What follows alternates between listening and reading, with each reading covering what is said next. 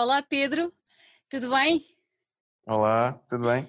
Olha, em primeiro lugar, quero agradecer-te o facto de estares aqui connosco hoje, neste bocadinho, não há conversa, numa conversa que já tive para ser três, quatro vezes e, e, os, nossos, os nossos calendários nunca davam, porque tu estiveste numa fase muito importante, que foi a apresentação da tua primeira longa-metragem e todos os preparativos até à fase final que aconteceu na sexta-feira no São Jorge tomaram-te muito tempo mas pronto, lá arranjámos um bocadinho. Uh, Sim, e... por fim lá conseguimos. e cá estamos, cá estamos os dois, cá estamos os dois a conversar. Olha, com muito disse, gosto. Com muito gosto da minha parte também. Eu disse tem off e agora faço questão de dizer aqui, uh, antes de irmos a perceber um bocadinho quem é o Pedro e como é que o Pedro chegou ao Pedro realizador que, que todos agora estamos a, a tomar conhecimento, mas eu quero deixar já aqui uma palavra e dizer a toda a gente que, por favor, vão ver ver a longa-metragem metragem do Pedro, porque vale mesmo a pena. Nós tivemos na sexta-feira, fomos à, à exibição, à primeira exibição do Caos e Afinidade do São Jorge e viemos completamente uh, encantados pelo, pelo teu trabalho.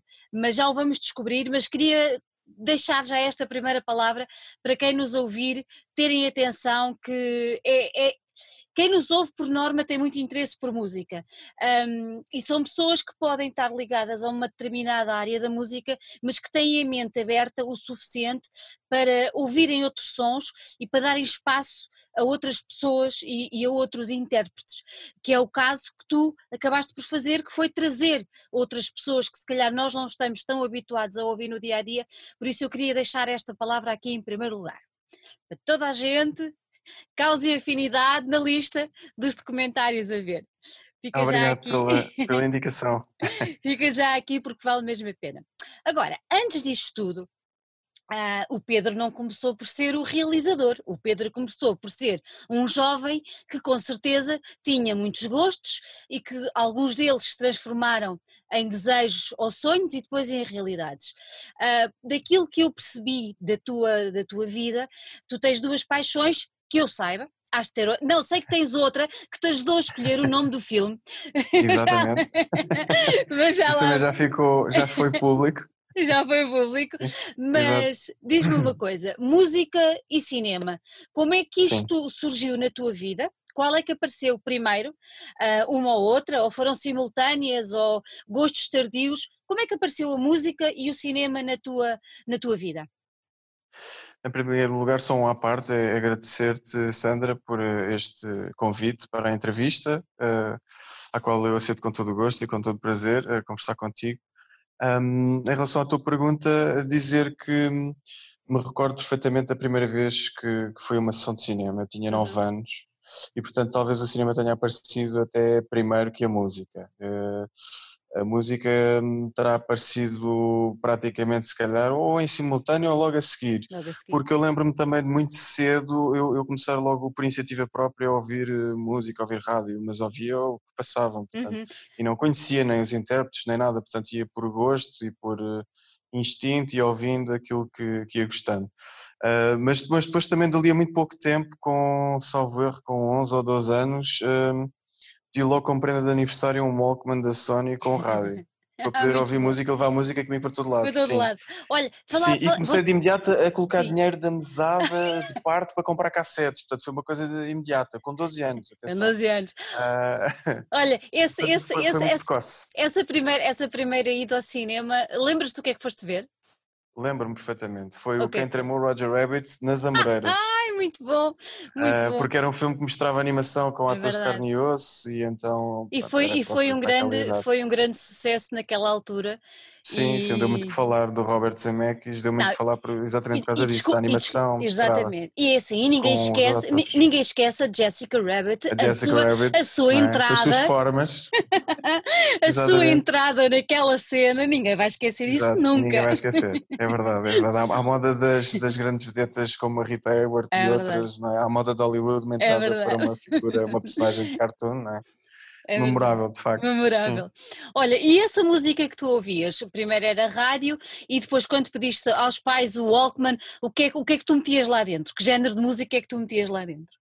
É, é curioso porque eu, o que chegava até mim na altura eram as coisas da, da cultura popular, portanto era aquilo que eu ouvia na rádio e o que eu ouvia na televisão. E como eu na televisão estava também a começar a ver os primeiros programas de videoclipes, Aham. ah, portanto estávamos ali por, eh, sei lá, no 1990, 91, por aí, 92. ahm, na altura os YouTube apareceram com um single, que era o Uhum. Mysterious Ways, e então foi a primeira cassete que eu comprei, foi o Achtung Baby dos YouTube. Foi a primeira cassete original. E depois comprei mais, comprei coisas dos Queen, comprei coisas também influenciadas por um amigo já diferentes, da Uhum, Straits, e depois mais uhum. tarde também Genesis, e depois eh, começou aquela troca que era normal do, do secundário, a troca de cassetes uns com os outros Exatamente. para emprestar música, pedir a amigos para gravar o vinil para cassete, etc, etc.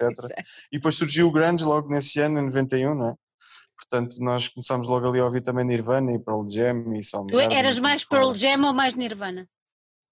Eu, por acaso, era, era mais Nirvana, muito mais Nirvana. Era o que ouvíamos, era, era Nirvana. Pearl Jam eh, eu ouvia, mas não, não- achava aquilo muito clássico, e é um Pois, bocado clássico, é? tem, tem mais coisas do rock clássico e do hard rock, mas, mas é engraçado que hoje em dia hum, continuo a ouvir algumas coisas, mas eh, depois o evoluir pelo gosto musical foi, foi sempre avançando. Eu Uhum. gosto sempre de ir à procura de coisas novas, gosto da excitação, da novidade, então rapidamente parti para outras coisas. Até, até com a ajuda, eh, posso dizer, com algum orgulho, não o meu, o orgulho Uhum. é na rádio vou- da qual vou falar, que é a Rádio XFM, que em 94 era o meu farol de referência em termos Uhum. musicais.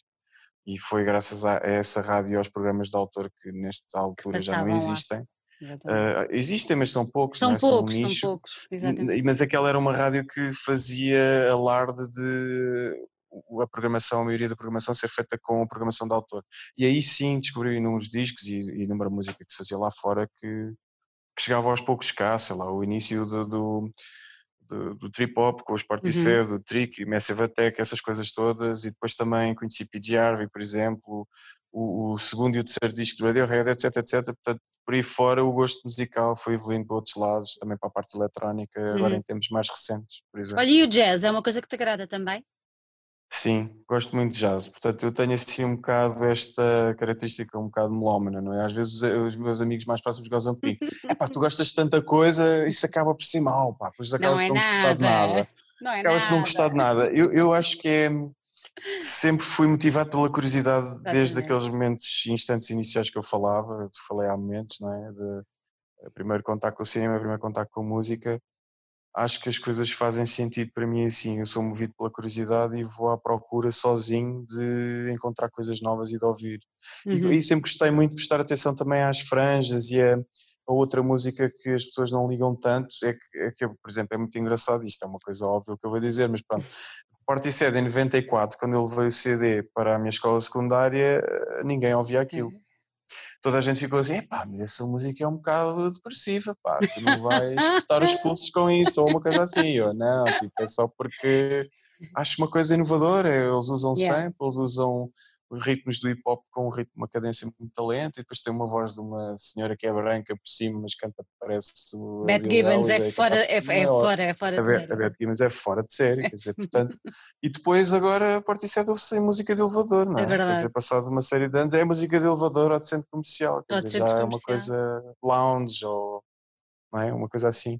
É um bocado estranho, não é? Para nós muito. começarmos a ouvir, exatamente. Para quem É. começou a ouvir, ah, eu olha, Exato. outro, outro com dia estava. escutadores em casa, no quarto, à noite, às escuras, como eu.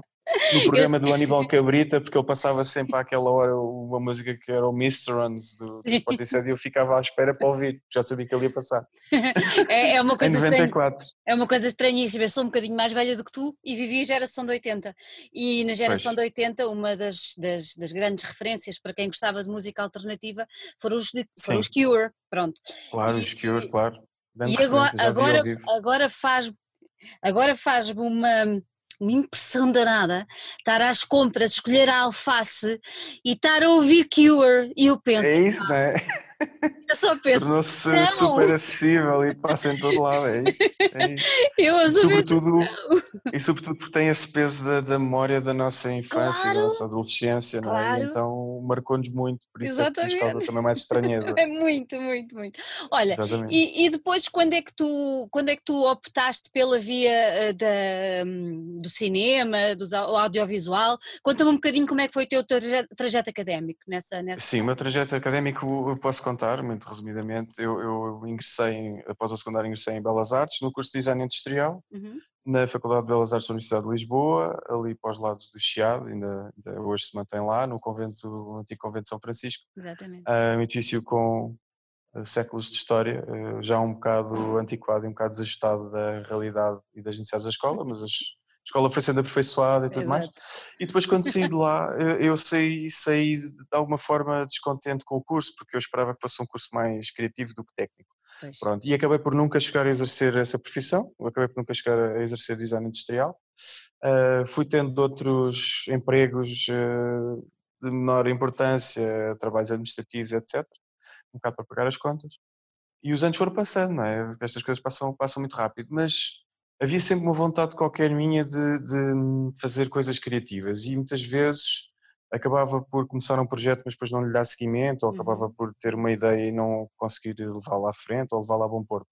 Até que agora há uns dois, três anos atrás decidi escrever um guião, eh, eh, portanto apostei na parte da escrita, Uhum. que é uma coisa que também me interessa, e escrevi um guião a meias com um primo meu para uma série policial e correu muitíssimo bem. Escrevemos muito bem e rápido. E depois chegámos a concorrer a uma série de concursos para ajudar à escrita e também para a produção com uma produtora associada, Uhum. eh, que era, foi a Videolotion, que nos apadrinhou e nos recebeu de braços abertos. Eh, e à qual agradecemos porque de facto foi importante eh, ajudar-nos nesse momento e depois concorremos então àqueles eh, concursos normais de financiamento do Wiki e tudo mais, mas eh, não tivemos sucesso infelizmente, mas ficou, ficou a semente lançada, ou seja, a partir daí eu assumi que a parte audiovisual que sempre me interessou, o cinema começou sempre desde muito cedo e eu vejo Uhum. muitíssimo cinema, posso dizer que por exemplo o ano passado e há dois anos eu sou capaz de ver mais de 100 sessões em sala por ano. Portanto, eh, é assim uma coisa um bocado avassaladora. Eh, Até a Cinemateca, Nimas, na altura Monumental também, que agora entretanto fechou. Ah, pronto. E, e então ah, o, gosto pelo audiovisual e por hum, aprender vendo Uhum. sempre foi um interesse meu. E para além de um prazer, né? para além de um gosto enorme. Portanto, depois chegou uma altura que eu disse assim, então, agora se calhar era a altura de fazer qualquer coisa com isto, não é? Já que vejo tanta coisa, já que ouço tanta coisa, então vamos então pôr as mãos à obra e fazer qualquer coisa, produzir qualquer coisa, criativamente. E aí surgiu a ideia em fevereiro de 2019, portanto, ano passado, Uhum. ah, eu já ia e vou a muitos concertos ao vivo e comecei-me a perceber, através de uma amiga, a Carla Santana, que de facto havia um, um conjunto incrível de músicos a atuar em lugares eh, mais ou menos dispersos por Lisboa, das mais variadas proveniências, alguns autodidatas, outros com curso superior de música, de música clássica, de música jazz, alguns com as Uhum. duas formações, clássica e jazz, ah, outros com outras profissões, mas que também atuam como músicos e comecei-me a perceber da variedade de música, desde a eletrónica até ao jazz, passando pelo free jazz, música eletroacústica, música mais experimental, música mais ambiental, a quantidade de concertos ahm, que, que aconteciam na noite de Lisboa era imensa. Muita. né? Eu comecei a ir a ver, a assistir a, muito, a muitos deles. Eh, Vou confessar que alguns eh, adorei, outros eh, nem por isso. Houve alguns concertos que me causaram alguma, algum desconforto, propositadamente ou não, para parte, da parte dos músicos, porque muitas vezes o objetivo dos músicos é precisamente isso, colocar-nos é. num- num espaço sónico sem apoio, não é? E portanto é muito mais difícil a escuta funcionar aí. Chegaste, chega- fui- chega- chegaste a sair de algum concerto incomodado, é que isso já me aconteceu. Cheguei, cheguei. Não, não conseguir cheguei- ficar e sair. Sim, mas, mas, eh, mas muitas vezes a minha tendência é, eh, já que aqui estou, vou dar eh, tempo O e espaço ao benefício. músico para levar o benefício da dúvida e, e dar tempo e espaço para chegar ao fim. Porque a outra pessoa do outro lado, ou as outras pessoas do outro lado, podem querer chegar a qualquer lado Claro. Que muitas vezes eu, eu, posso não me aperceber, não é? Uhum. Mas depois o que é que acontece? O que aconteceu foi que eu saí então de alguns concertos mesmo irritado. Irritado por achar que alguns concertos passam muito por, um, vá lá, um certo egoísmo musical da parte do próprio músico que está yeah. perante nós, quer dizer, uhum. está mais preocupado em ter gozo ele do que em passar uma mensagem fazer daquele momento, outros. sim, e fazer daquele momento uma partilha com os outros, não é? E acaba por sentir de alguma maneira um certo egoísmo porque as emoções ou a beleza ou, ou a fialdade daquele momento musical não nos passa emoções a nós, espectadores, estamos do outro lado. Portanto, e aí eu cheguei a sair de alguns concertos um bocado irritado e até comentei com a Carla, pá, alguns concertos isto, quer dizer, é impossível alguém ouvir isto ouvir. em casa. Quem, quem, me disser que vai ouvir isto em casa, eu digo logo que é mentira, porque é impossível, não é? Yeah. Pronto. Mas, mas depois houve muitos outros, felizmente, eh, que me chamaram a atenção e que uhum. são interessantes e que me cativaram. Então, pegando nesses bons exemplos, eu em fevereiro lembro perfeitamente de ter ido à Carla. Epá, o que eu fazia de melhor era, pegava numa câmara, com a ajuda de um amigo, íamos filmar estes concertos. Pá, porque esta malta não é conhecida e há aqui músicos fabulosos. Alguns deles impressionaram-me mesmo muito, eh, logo assim ao primeiro impacto. Uhum. E, e assim foi passado dois meses, uh, portanto foi sensivelmente ali a meio de abril, eu estava a começar a filmar com o Miguel Tavares, com a ajuda do Miguel Tavares, que é professor no Arco, precisamente do curso de cinema. Ele já filma e tem um, um historial de curtas-metragens, também muitas delas já foram mostradas no Índia Lisboa. E portanto começámos os dois a filmar, começámos a aproximar-nos dos músicos, começámos a tentar um, perceber o que eles faziam, as razões, Uh, procuramos perceber também como é que funcionavam os espaços, uh, pedimos sempre autorizações a toda a gente, uhum. explicámos sempre ao que íamos e dessa maneira fomos aproximando das pessoas. Uhum. Eles, eles aceitaram, os músicos aceitaram quando falaste qual era a tua ideia, não tiveram qualquer tipo de, sei lá, vergonha, relutância de falar, de se mostrar, não? Por acaso, não. Tirando assim algumas exceções que são de facto pessoas tímidas ou que não se sentem confortáveis, por exemplo, para eh, dar uma entrevista, lembro-me de alguns casos, mas não vale a pena estar a citar os nomes, uhum, claro. naturalmente. Mas uh, tirando esses casos, ou, ou, por exemplo, infelizmente, o caso de alguns músicos que têm alguns problemas de saúde, infelizmente, mas esse até poderia mencionar o nome porque lhes é devido a respectiva homenagem. Uh, dois deles muito importantes são, por exemplo, o Paulo Corado, flautista, uh, toca habitualmente flauta transversal, que está, que está bastante doente já há alguns anos, mas que é um músico incrível e que é conhecido por toda a gente, que é um dos pioneiros da música improvisada em, Portugal, juntamente com o Carlos Zingo, o Ernesto Rodrigues e outros. Uh, e é também, por exemplo, o caso do Sem Miguel, não é? Sem Miguel. Toca o seu trompete pico uh, e que eu era suposto ter ido filmar um concerto no Sabotage, um concerto dele eh, em julho, e ele pediu-me porque a formação não era a formação normal, uhum. iam tocar com um saxofonista, que é o José Lencastres, que não era o saxofonista habitual, ele.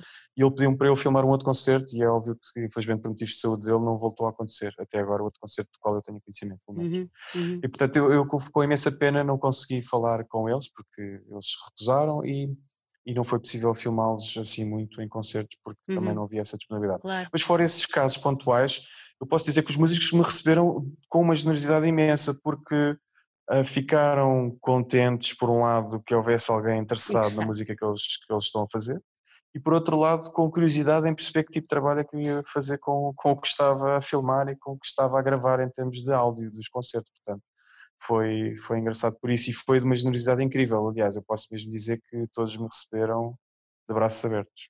É tu, tu foste um corajoso porque tu atiraste logo para uma longa-metragem. É que é tu nem, nem, sequer pensaste, vou lá fazer uma curtinha, se a curtinha resultar, avançou. Não, avançaste logo. Logo para uma longa, é logo, é logo, atirámos de cabeça para as coisas. Sim, porque, porque eu percebi logo com a evolução das coisas, a evolução natural das filmagens, a maneira como as coisas estavam a ocorrer, e dada a quantidade de músicos interessantes para claro. filmar, que era muito, seria muito difícil fazer uma Tinhas coisa... Tinhas matéria-prima suficiente, não é? Tinha mais eh, tinha matéria-prima mais que suficiente para fazer uma longa-metragem. Isso eu percebi claramente logo desde o início, desde que comecei a filmar.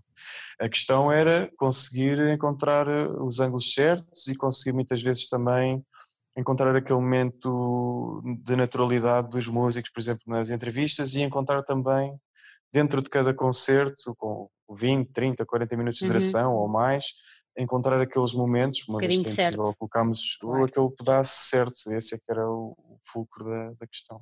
Tu na apresentação, na sexta-feira no, no São Jorge, uma das coisas que tu disseste teve relacionado com a própria forma do documentário. Ah, tu tinhas uma ideia e depois acabou por, con- acabou por ser concretizado com o mais, eu vou pôr com muitas aspas, tradicional, entrevista, concerto. O que, qual era a Sim, tua sim. ideia, qual era a tua ideia ah, primitiva, digamos assim, a tua primeira ideia quando pensaste no Caos e Afinidade, como é, que- como é que tu o tinhas concebido na tua cabeça? Eu inicialmente tinha idealizado de uma maneira algo romântica Uhum. de conseguir fazer eh, qualquer coisa mais cinematográfica, provavelmente. Ou seja, ir à procura de hum, imagens de alguma maneira que fossem mais expressivas, por exemplo, utilizar com muita frequência, por exemplo, o close-up, Yeah. que foi uma coisa que por questões técnicas se tornou impossível. Porquê? Porque nós não tínhamos orçamento para comprar teleobjetivas como deve ser, Uhum. e então tínhamos que eh, escolher entre estar eh, a interferir com os músicos, colocando-nos muito próximo deles, coisa que também não queríamos fazer, Não é, pois. não queríamos, não Não é queríamos retirar a naturalidade, não é confortável para ninguém, não é? Ao mesmo tempo isso obrigava-nos a ficar então num plano muito mais recuado e então tornou-se impossível, por exemplo, esse tipo de planos. Eh, há alguns, mas se repararem não, não haverá muitos. Não há planos muito aproximados. Eu gostava de ter planos, eh, há planos riquíssimos, por exemplo, dos gestos dos músicos ou sei lá, a maneira como sopra ou como se debruça sobre o instrumento, sobre o violino ou sobre o violoncelo. Esse tipo de, de detalhes seria bonito ter conseguido mostrar Uhum. mais. Ah, e depois também havia, em termos de estrutura, uma coisa que eu pensava que pudesse ser eventualmente até mais experimental, até por causa do tipo de imagens que estávamos a recolher. Muitas vezes os espaços não tinham uma iluminação muito forte, nós não queríamos mudar isso também, porque ah, achávamos mais uma vez que era uma coisa impraticável, nós de repente aparecemos lá com um ou dois holofotes e viramos os holofotes para os músicos só porque aquilo era o que nos convinha a nós para filmar, não é? Quer dizer, é uma coisa horrível estar a tocar outras pessoas com um foco de luz apontado à cara, quer dizer, era impensável da nossa parte, desde o início nós sempre o dissemos, era impensável fazermos uma coisa desse tipo, portanto tivemos que nos sujeitar às condições dos lugares e assim sendo eu pensei que a estética pudesse ficar um pouco mais suja ou um pouco mais experimental. Isso não se veio a confirmar porque rapidamente eu vi que como queria colocar todos os músicos num plano de igualdade, ou seja, eu não queria dar a dar mais destaque a um do que ao outro, porque mas por uma questão de respeito e por uma Uhum. questão de equidade, mantê-los todos num plano de importância igual. E mesmo quer os mais antigos até aos mais novos, dos mais antigos até aos mais novos. De maneira que acabei por adoptar o que era o lugar mais confortável. Nesse aspecto, pode-se dizer mesmo que o formato do documentário é um formato tradicional e foi Uhum. muito bem dito. Eu próprio acho que disse o formato mais clássico de documentário, que é entrevistas e depois os certos dos concertos ao vivo. E, e foi assim que acabou por acontecer porque depois eu e o Miguel na montagem, eu e o Miguel Tavares na montagem, fomos procurando os elos de ligação entre as imagens e começámos a fazer a montagem em agosto do ano passado, Do ano portanto passado. já há um ano um e ano. pouco atrás. Uhum. Já Olha, tínhamos e- muito material recolhido. Uhum. O género de documentário é um género que já te agradava? Já é um Sim, tipo é- de... É um género que, eu, que, eu, que me agrada Uhum. porque permite alguma liberdade que, por exemplo, em ficção não existe ou não existe tanto, porque obriga um planeamento maior, se calhar, obriga um trabalho de direção de atores, Uhum. obriga uma série de contingências como a escolha dos locais, etc., e a logística toda, pedir licenças, etc., para se ter o material de filmagem. E aqui o, o documentário não só é uma maneira conf- confortável de filmar, porque nós podemos partir, lá está, para um lado mais experimental ou seguir uma via mais tradicional, como permite depois explorar mais coisas. Há um pouco mais de liberdade, penso eu, neste, neste formato documental. Portanto, eu sempre, sempre tive esse interesse e sempre vi bastante documentário. E a nível quer em casa, quer na Cinemateca. que é na Cinemateca. E, e documentários de música, é uma coisa que tu também costumas acompanhar? Sim, sim, com muita frequência. Tens algum Aliás, a preferido? secção de Indie Music. Tenho, tenho vários. A secção do Indie Music era uma secção que eu assistia sempre. Uhum. Eu lembro-me que a dada altura, ainda nos tempos de faculdade, portanto, o Festival Indie Lisboa começou em 2004, e portanto, ali nos últimos anos de faculdade, 2004, 2005, eu, eu comprava bilhetes por atacado. Eu recolhia dinheiro da malta e dizia assim: este pessoal, estes filmes aqui é para ir ver. Ah, e tal, não sei o quê, agora não temos tempo de tirar a bilheteira, não há problema, dás-me o dinheiro e eu compro tudo. Depois chegava a bilheteira e comprava, e depois a senhora passava-se, a senhora da bilheteira ficava a olhar para mim, porque eu chegava e comprava 10 bilhetes desta sessão, 7 desta, 5 desta e esta aqui é só um que é só para mim. E saí de lá com os bilhetes todos na mão, e era assim que eu fazia, portanto. Eu ainda tinha esse condão de arrastar muitas vezes também os meus colegas de faculdade para o Cine Estúdio 222, uhum. também acontecia com muita frequência. Um, e, era, e era uma coisa que me dava gozo, essa, essa partilha depois, porque as, as, pessoas depois ficavam contentes, quer dizer, claro. coisas boas, não é? E, é, mas eu já me estou a perder aqui um bocadinho. O, em relação à parte do, dos documentários musicais, tenho vários favoritos. Uh, gosto muito de, dos documentários ali dos anos 60 e 70, por exemplo, uhum. um documentário sobre, sobre o Woodstock é um documentário fabuloso, é uma recolha ímpar e, e é uma coisa que se vê sempre, está sempre a, volta-se sempre a ver, mas por exemplo este, este, este, filme que esteve agora em exibição no Indy Lisboa, o Gimme Shelter, também é um, é um, exemplo. É um grande, não é? Bom, é um grandíssimo documentário e há vários, há vários. Mesmo dentro da área do free jazz também há alguns que eu vi, não vi todos, uhum. Uh, até alguns dos músicos mais ligados a, essa, a, esse lado da música improvisada, mais ligados ao jazz e ao free jazz, perguntavam, mas já viste este comentário, já vi aquele? Eu também não me quis deixar um, um bocado contaminar pelo que já tinha sido feito. Claro. Houve até inclusive algumas pessoas que me falaram de coisas que já tinham acontecido recentemente cá em Portugal, houve a Francisca Schroeder que tinha feito também uma recolha de depoimentos para uma tese de salvo erro mestrado ou doutoramento, doutoramento penso eu, pela Universidade de Dublin e, e, tinha já entrevistado uma série de músicos como eu fiz e colocou esses vídeos disponíveis no canal dela do YouTube, até podem procurar. Uhum. Se procurarem por Francisca Schroeder conseguem encontrar esses depoimentos. Alguns deles, as coisas que lá são ditas são parecidas com aquilo que aparece no documentário. Uh, é verdade. E, e, portanto havia já, já havia assim uma, uma, série de experiências. Houve uma pessoa também que eu agora não me recordo o nome e, e peço desculpa, mas também tinha feito, já, já tinha tentado uma abordagem também a este mundo da música improvisada. Lembro-me particularmente, logo no início do projeto, quando eu comecei a filmar também, depois na SMUP, a seguir ao Área Real fomos filmar alguns concertos à SMUP na parede, o Rodrigo Amado me ter dito que hum, o que tinha havido era uma outra pessoa que se tinha concentrado num ou dois músicos. Uhum. Não uma coisa tão ali. abrangente como aquela que tu fizeste. Não, e eu pensei logo para mim, então o que eu vou fazer é exatamente o inverso, é, se não vou cair nesse erro, vou à procura de mais e mais e mais e falar com o menor possível de pessoas. E mesmo assim, eu tenho perfeita noção, perfeita ficou muita gente fora. muita gente fora. Né? Muita, muita gente. Olha, há bocadinho, há bocadinho, falaste nas dificuldades dos próprios, nas dificuldades de espaço e de, de música, de som e de iluminação. Foi esse, foi esse o teu maior desafio a fazer o documentário ou tiveste outro desafio que te tenha atormentado durante o, o documentário?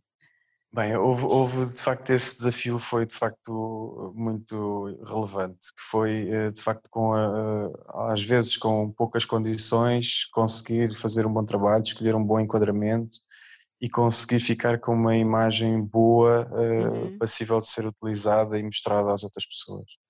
Isso foi de facto uma preocupação grande. A questão é que eu também aproveitei este documentário como eu uh, só estou agora a concluir o curso de realização na Restart, eu não tenho formação de realização, portanto, eu aprendi a filmar com este documentário.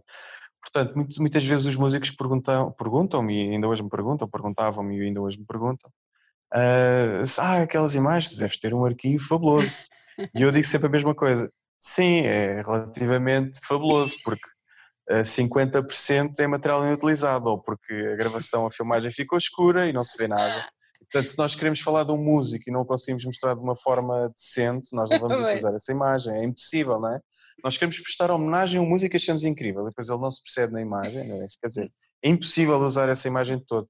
E a mesma coisa para o som. A maior parte dos concertos, felizmente, conseguimos gravá-los com qualidade, com a qualidade mínima exigível. Uhum. Uh, é óbvio que gostávamos de ter tido outro material para o fazer, com melhor qualidade ainda, para fazer um trabalho mais profissional, mais competente porque os músicos assim o merecem, não é por nós, é mesmo porque o objeto, entre aspas, daquilo que é o, o, o sentido de fazer um trabalho destes tem a ver com a homenagem aos músicos. Para mim passou tudo por isso, porque são pessoas que de facto algumas não têm visibilidade, outras têm muita. Atenção, há, há, há várias pessoas aqui uh, com diferentes situações, mas uh, o importante era prestar-lhes homenagem e, sobretudo, perceber como é que cada um deles se move dentro deste, desta cena musical, como é que tocam e como é que é também a sua, a sua maneira de estar, o seu modo de vida. Isto acaba por ser um modo de vida e gera-se aqui um espírito de comunidade que eu não sei se consegui que isso ficasse patente no documentário, oxalá. Eh, ficou, ficou eu acho que ficou, e quem tiver, quem tiver atenção uh, ao documentário vai perceber, eu percebi isso através de, de um pequeno detalhe, que Sim. alguns concertos que tu lá tens, tu entrevistaste algumas pessoas e depois tinhas imagens de concertos de outras onde estavam os músicos anteriores a assistir. Sim, exatamente. Isso acontece com bastante frequência, Pronto, sim. e, e Eles tive- conhecem-se todos muito bem uns aos outros, então Exatamente. é frequente eles convidarem-se e assistirem aos concertos uns dos outros. E aí deu mesmo aquela ideia de há mesmo aqui um pronto, uma, uma Um comunidade, um é? espírito comunitário. Exatamente. Sim, isso percebe-se, eu acho que se percebe muito bem. Há bocadinho estavas a falar, ah, por causa dos músicos e de, de, de- deles aparecerem o melhor possível, ah, podemos dizer que o objetivo deste, deste documentário foi prestares a tua homenagem à música improvisada em Portugal? Sim, sim, de alguma maneira sim, eu espero que tenha conseguido fazer isso. É um bocado, como eu já disse, registar eh, eh, estas, estas, estas pessoas, estes músicos e Uhum. registar estes momentos e estes concertos um bocado para deixar um, um registro a posteridade e, e tem um bocado a ver com uma coisa que eu fiquei muito contente eh, pelo facto do Carlos Ramos o ter referido eh, na apresentação no Mato, por exemplo, eh, que foi de facto eu e o Miguel Tavares tentámos filmar uma coisa agora, o que estava a passar agora, e não Isso. filmar o que já tinha sido, ou o que É foi, isso. ou, ou pronto, e, e tentar captar o momento, e esse captar o momento é uma coisa que vai ficar, espero eu, Tens noção que como é, registro de memória é futura, isso, mesmo é que não seja muito interessante para quem vier a seguir, mas eh, existe um registro do que se É isso. passou. é um testemunho isso da época, importante. não é? É um testemunho da época e de uma época que deu para perceber que está, que está a florescer no universo da- deste, género de, deste, género, deste género de música. Tu já Sim, frequentavas. porque diz, diz. Não, não, eu já frequentava de facto este, este, estes concertos e estes espaços, não conhecia eram os músicos. Eu posso dizer que no espaço de um ano eu conheci mais de 300 e tal pessoas, à vontade. Porque depois não é só os músicos, são as pessoas que são os críticos de música também, como, como E o os Mi- o Gabriel espectadores? diz no Tu, tu, tu, documentário. tu lá Os espectadores também, sim, sim, sim. Fabuloso! Porque os espectadores porquê? Porque aquelas duas pessoas, é o José Duarte, e fica aqui feita a correção, não é José Eduardo, é José, José Duarte, que é o Zé Du, é carinhosamente tratado sempre por Zé Du, e o poeta eh, Rui Baião. E eles costumam estar sempre juntos, porque eles são muito amigos, e estão em praticamente todas, como se costuma dizer, eles vão a tudo o que é concertos e conhecem praticamente todos os músicos. Portanto, eu ao aparecer sozinho ou com o Miguel Tavares para ir filmar, não é, para irmos filmar, encontrávamos sempre lá, Sempre. sempre. E portanto fazia todo o sentido, já que eu queria uma coisa o mais transversal possível, eh, ter os músicos, ter programadores, ter pessoas das editoras como o Pedro Costa e como o Ernesto Rodrigues que têm a Creative Sources e depois ter também pessoas do público. Portanto fez todo o sentido, não é? E fez, fez todo o tentar sentido. apanhar a opinião de todos. Exatamente, é que fez todo o sentido e faz toda a diferença. Eu espero que sim, Faz porque a acho que é importante eles também se sentirem retratados porque ao fim e ao cabo também fazem parte desta, Da desta família. comunidade, como nós dizíamos, desta é? família, exatamente, sim, completamente. Olha, tu há bocadinho falaste por causa dos, do- dos espaços e tudo mais. Um, dos espaços onde tu filmaste, que era, que era o Bar Real, já não existe. Exatamente. Encerrou. pronto, encerrou. E eu não sei se encerrou antes da pandemia ou não. Encerrou antes. Encerrou ah, ali em abril eh, de 2019, portanto foi- foi já 2019. o ano passado. Ano Abril passado. de 2019. Sim, e foi por aí que começámos a filmar o documentário. Porquê? Porque sabíamos que o espaço ia fechar, sabíamos que tinha imensos concertos, tinha concertos praticamente todos os Todos os dias. dias.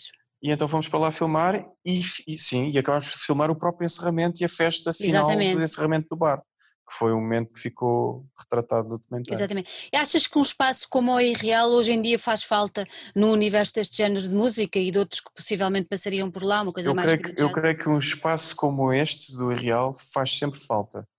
Aliás, um dos meus sonhos era ter um espaço como esse, posso mesmo dizer, que é um espaço em que o que, o que lá acontecia era, era, um, era, era um espaço livre, ou seja, Uhum. não havia limites, não havia limitações de programação.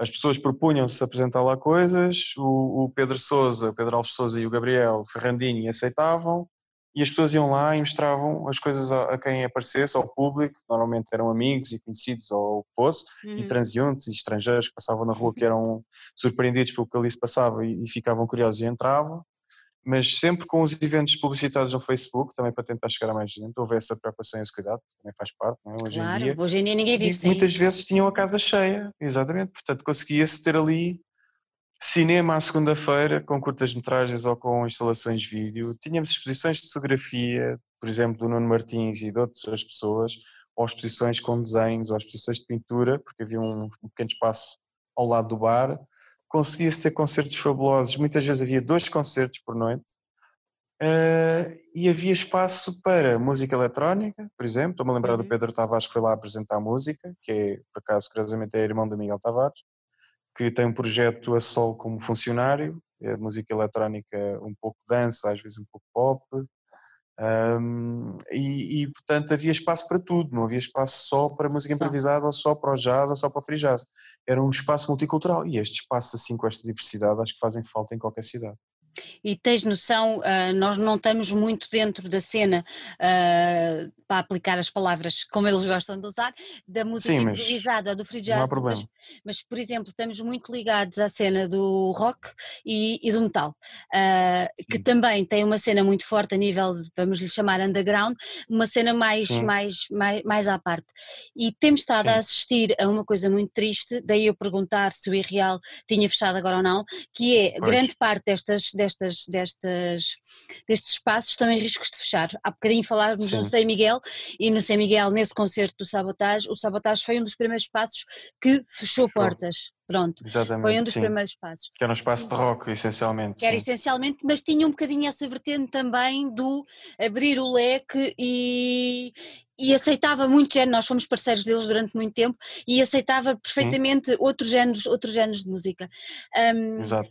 Isso é ótimo. Tu tens, tens noção de, daquilo que, que, que, se está a passar, ou seja, uh, eu não sei se isto se está a passar a nível do free jazz e da música mais improvisada, tirando o irreal, mas vocês têm noção daquilo que se está a passar a nível de outras salas, uh, tanto em Lisboa como no Porto, fechou outra em Setúbal, há outras que estão em Sim. risco de fechar.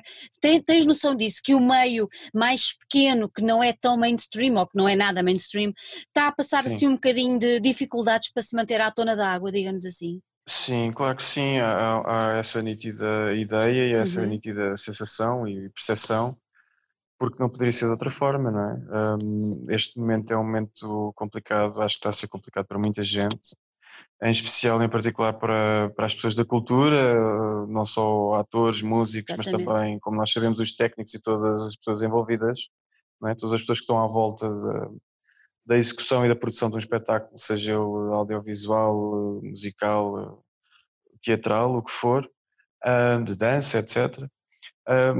e sabemos que as casas estão a passar por algumas dificuldades, nomeadamente também a sentir alguma pressão por parte do imobiliário. Eu acho que há aqui que distinguir essas duas facetas. Claro. Portanto, por exemplo, no caso do Irreal, sabemos precisamente que foi o foi senhorio, o proprietário, que estava a arrendar o espaço que queria vender o edifício para ser construído um hotel. Portanto, aí não havia grande volta a dar, não é? Uma vez que o negócio já estava encerrado. Claro. Portanto, era só cumprir o contrato de arrendamento até ao final, que foi o que aconteceu.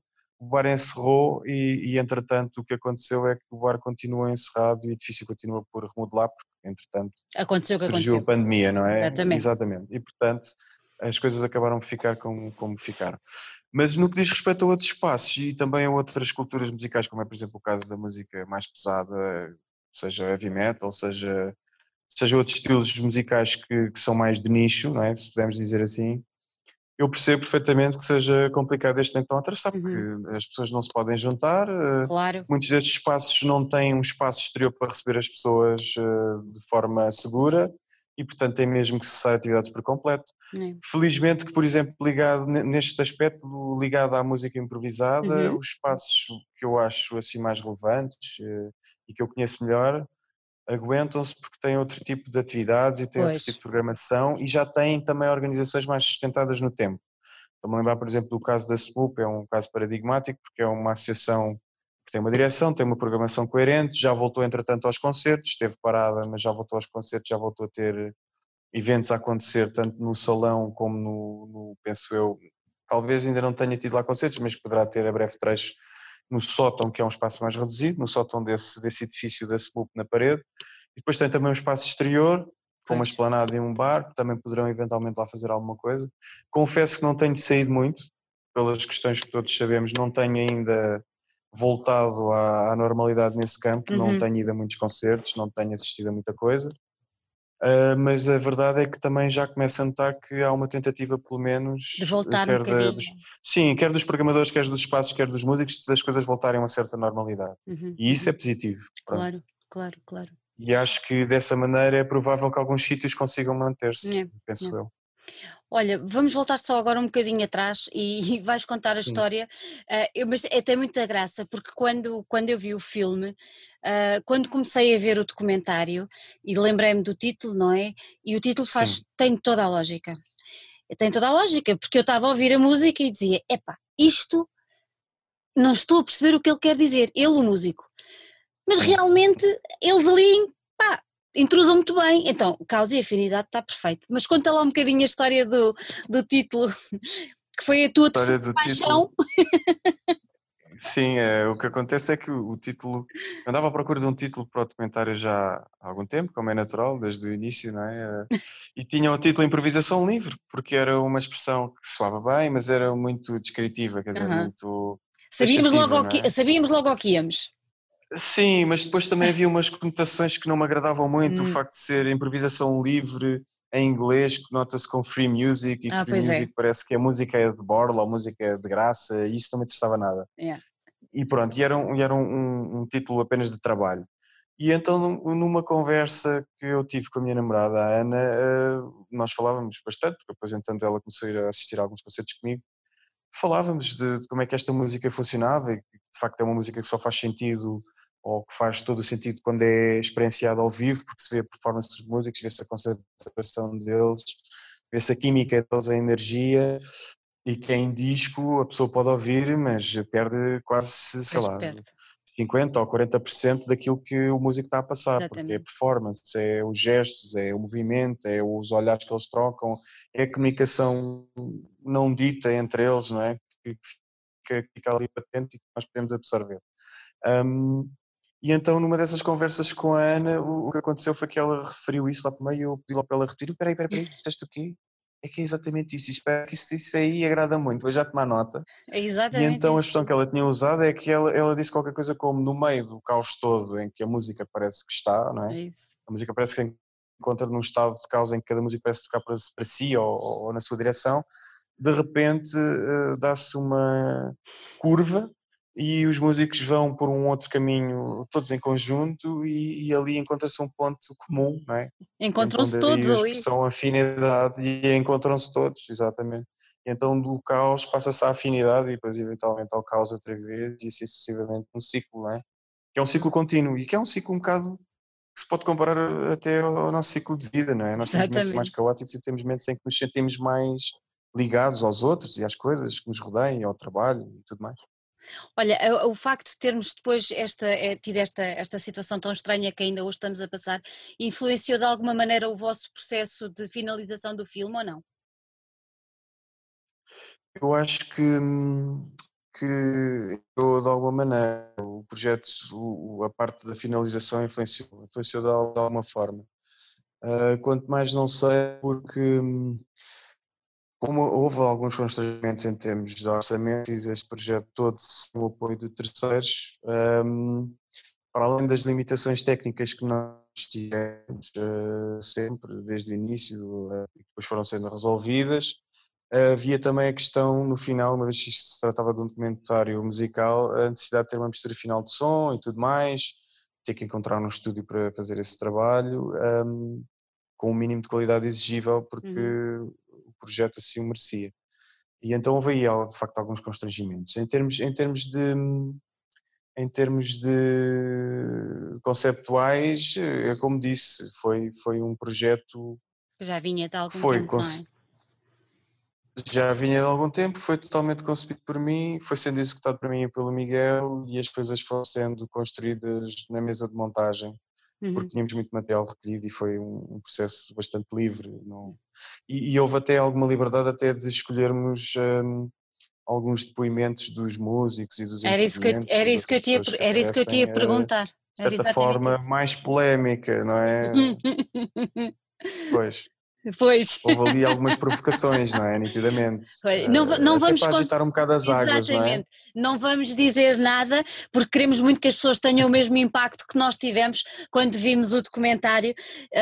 Combinado. E que, que eu só deixo aqui que o São Jorge bateu palmas uh, em uníssono a algumas das Sim, declarações. É verdade. Fiquei, fiquei comovido de alguma maneira e ao mesmo tempo às Sim. vezes divertido. Houve também algum humor, as pessoas também se riram em alguns momentos, o que era previsível. Uns mais do que outros, houve ali alturas em que eu, eu fiquei até também um bocado surpreso, mas isso faz parte, não é? Faz parte. Não, mas depois no final acabou por ser curioso o facto de ter havido um primeiro aplauso e depois houve um segundo aplauso. Esse eu não estava mesmo à espera que houvesse um segundo quando a imagem então cessou.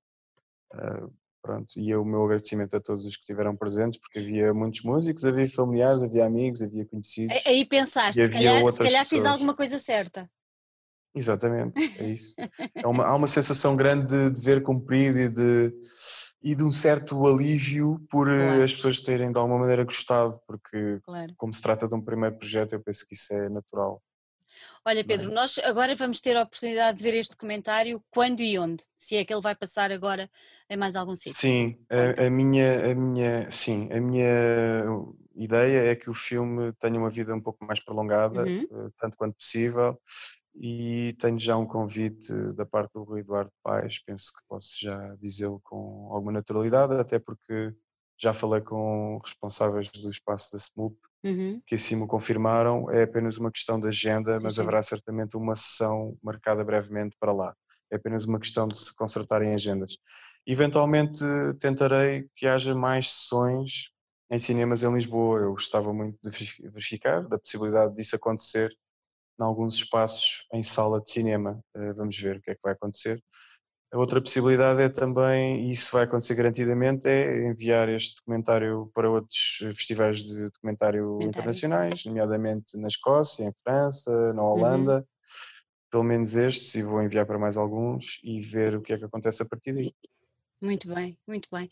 Olha, antes de irmos embora, volto a dar-te os parabéns pelo, pelo teu trabalho e queria te perguntar se tens algum trabalho agora em mãos uh, ou algum projeto que já estejas a começar a concretizar que possas levantar aqui um bocadinho do véu.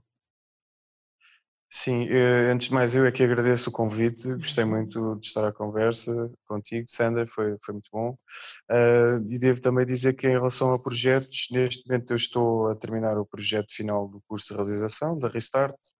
É um pequeno documentário, vai ter 15, 20 minutos, não mais do que isso, acerca deste tempo que nós passamos em quarentena, não posso dizer muito mais, mas está, está perto de ficar concluído.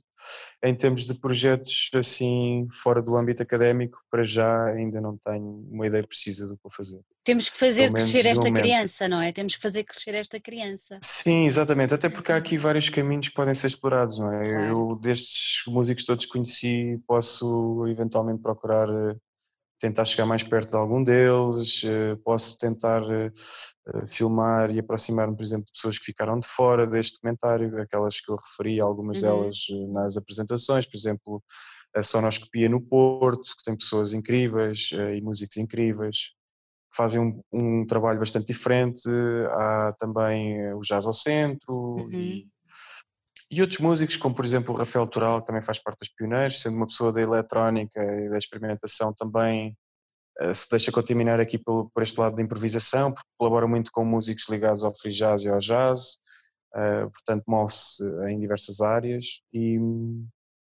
e também eh, perceber se de facto aqui ainda há algum trabalho a fazer que possa ser interessante para mostrar às pessoas depois mais tarde.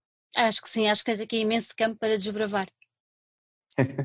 acho que sim, acho que sim, espero que sim, espero que, que, que assim aconteça. Pela, pela nossa parte, enquanto telespectadores e enquanto espectadores do teu trabalho, só nos, pá, só nos resta desejar muita sorte e, e afirmar que sim, senhor, traz mais novidades destas, porque é importante, porque é uma área desconhecida de tanta gente e que vale mesmo a pena conhecer. Sim, exatamente. Eu, eu penso que isso talvez seja a mensagem mais importante a passar pelo documentário. Essa que tu acabaste de dizer. Pedro, Muito obrigada por ter estado aqui connosco. Desejo Eu que agradeço. Desejo-te muita Foi sorte um agora no final para o teu trabalho final de curso. Corra tudo bem. Obrigado. E depois divulga, que é para nós também termos acesso a ele. Exato, é provável que ele possa vir a ser mostrado, tudo dependerá de, da qualidade com que ele ficar eh, na sua fase, na sua forma terminada, vamos lá ver. Porque não foi fácil, não foi fácil, houve alguns constrangimentos, não só em termos de tempo, como em termos de, de agenda e também em termos de espaço de trabalho, porque a escola esteve encerrada e foi mais complicado. Mas, Mas, eventualmente será mostrado e é provável que seja mostrado brevemente. Boa. Olha, Pedro, um grande beijinho e mais uma vez Obrigado. muito obrigada e mais uma vez muitos parabéns pelo teu trabalho. Obrigado, obrigado pelo convite. Foi um gosto falar convosco, falar contigo. Foi muito bom, obrigado. E até breve. Até breve.